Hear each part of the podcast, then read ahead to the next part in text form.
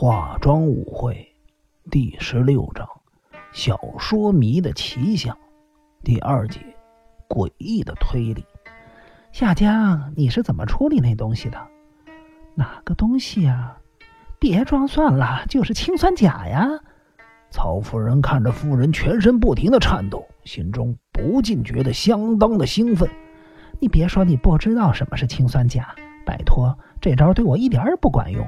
你先生被凤千代子抢走是几年前的事儿，当时你带着氰酸钾来浅间野，说要跟我一块儿寻死。你或许认为啊，我跟你是同病相怜，都是被丈夫遗弃的女人。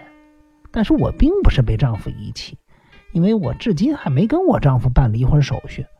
我只是觉得那个男人太啰嗦，因此将他送给房子。丈夫不过是太太们的玩具。通口记一，现在甚至还想回到我的身边甚至跟我跪着赔不是。就这点我跟你是截然不同的。由此来看，曹夫人恐怕每天都期待着丈夫会打电话或者写信给她，甚至期盼着丈夫会亲自到她住的地方跟她说一声对不起。但是随着期盼落空，每当夜幕低垂时，他就会幻想着各种杀人方式，伴随自己每日一杀的主张度日。你生气的样子实在是很可怕，整个人就像疯了一样，而且你还要寻死。我是因为同情你的遭遇才跟你一起哭的，请你别误会，我可不是为了自己哭。再说了，我本身也没有什么好哭。你是被丈夫遗弃的女人，我就不一样了。不过现在说这些也没有意义，我只是希望你听听我的意见，重新思考一下。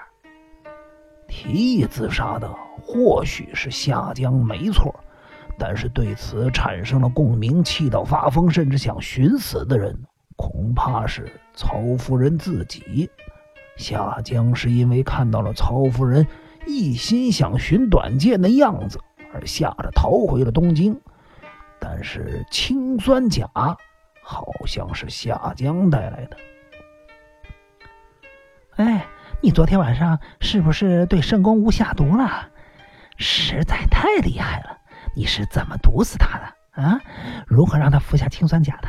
你教教我好不好？哎，说出来嘛！我可是站在凶手这边的哟。夏江口气严厉的说：“操气，如果说……”我说：“如果如果我昨天晚上对沈公无下毒，我又有什么杀人动机呢？我为什么要用氰酸钾去毒死一个跟我毫不相干的人呢？你说他跟你毫不相干，这话未免太奇怪了吧？沈公无不是凤千代子的第三任丈夫吗？所以你跟他大有关系。你说的没错，可是因为就这样子，我就要毒死他吗？”因为你想把凤千太子的丈夫一个个都杀掉，照你这么说，我岂不是连自己的丈夫也想杀？对呀，你最恨的就是阿九金千三，所以你一定会想尽办法杀他泄恨。问题是我没有车子，而且我根本不会开车。你可以雇佣杀手，最近不是很流行这种报复方式？我没有雇佣杀手。根本就没有这回事儿。夏江沉默了一会儿，说道：“曹姐，我为什么要把凤千代子的丈夫一个个杀死？我根本就没有杀人动机。你以为我不知道吗？啊，你是想嫁祸给凤千代子，让她成为杀人凶手，最后被送上断头台？你的确是个非常厉害的人物。”正因为这样，我才这么喜欢你。你一定能办到，因为你是个连氰酸钾都能准备的女人。奉千代子呀，本该就该受点报应。你真了不起！等一等，你这样称赞我，我实在是无福消受。再说，奉千代子为什么要这么做？她的动机呢？奉千代子可能正在和她第五任丈夫，将要成为第五任丈夫的男人。谈恋爱呢？如果他要再婚，那些前夫还活着的话，不是很奇怪吗？他这次交往的男人呢，是个非常优秀的人物，前公爵的次子，也是然后呃财经界的大亨，长得一表人才。说真的，你的前夫根本没办法跟这个男人相提并论，所以奉千代子打算除去眼前所有的障碍。他会有这种心态，也是人之常情，不是吗？是啊，可是如果奉千代子动手的话，就算不雇佣杀手，也会有不少仰慕者甘心为他这么做。嗯，我的意思正是如此啊。奉千代子很有手腕。他会命令仰慕者的，可是正在追求他的那个男人会默许他这么做吗？哪个男人喜欢双手沾满了鲜血的女人呢？事实上，就是她正在交往的男人教唆她这么做的。奉千代子的前夫若是还活在世上，对他们之间只是有害无益。一个男人如果真的爱上一个女人，又怎么会让？自己心爱的女人做出这种罪孽深重的事儿，这个男人呐，实在很厉害。沈门企业在战后一度面临困境，当时就是在这个男人的经营下起死回生的。只要是这个男人想要的东西，没什么他得不到的。正是因为他迷恋凤千代子，所以动手杀死三五个男人算什么？当我者死，就是那个男人的主张。曹夫人此刻。兴奋异常，用词也越来越粗俗。突然间，她声嘶力竭的大叫着：“哎呀，我现在该怎么办才好啊？什么事情怎么办啊？电灯还是开着的，电灯不是早就开着了吗？就快到浅间隐了，你专心开车吧，别像去年一样爬不上去。”当曹夫人驾驶的雷诺汽车正要通过金田一耕助两度经过的那座桥时，有两辆车子从浅间引下坡，经过一个急转弯，驶向英泽的方向。啊，那那是警车！钱建引发生什么事情了吗？曹姐，夏江语气颤抖的说着：“要是钱建引发生事情了。”你你是不是要把刚才说的话告诉警方？我才不会做这种事儿呢！我是站在凶手这边的。更何况，我非常讨厌警察，一提起警察就让我想起骡子，真是冥顽不灵。曹夫人和丈夫发生口角时，她原本希望警方能伸出援手，帮她回到田园调布的家，可是警方没有达到她的期望。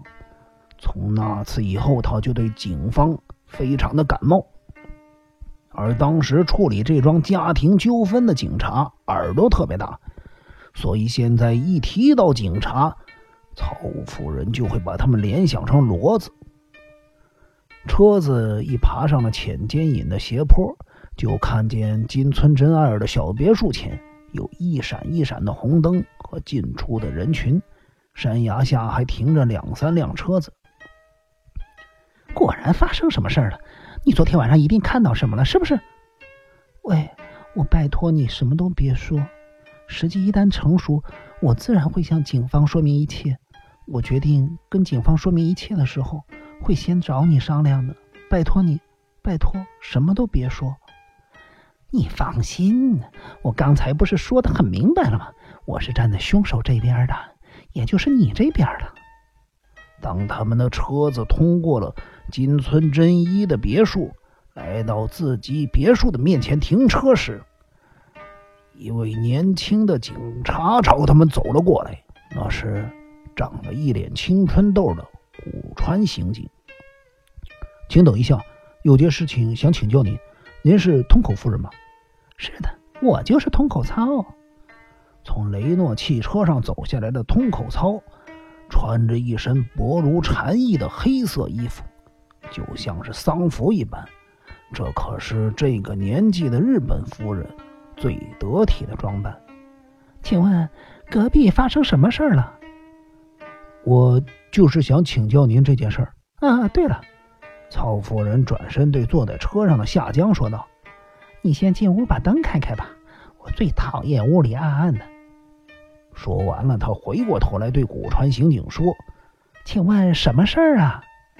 曹夫人往隔壁的别墅走去，一副威风凛凛、不可一世的样子。她的脸不算小，肤色十分的白皙，看起来稍有雍容华贵的气质。可是她的左眼底有淤血，显得有些浑浊，给人一种极不舒服的感觉。呃，这个嘛，古川刑警看了车里的夫人一脸。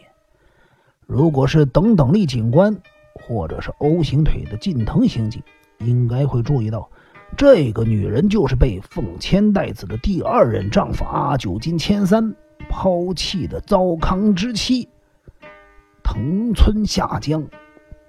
藤村夏江从先代女子高中到女子美术学校，一直都是通口操的学妹。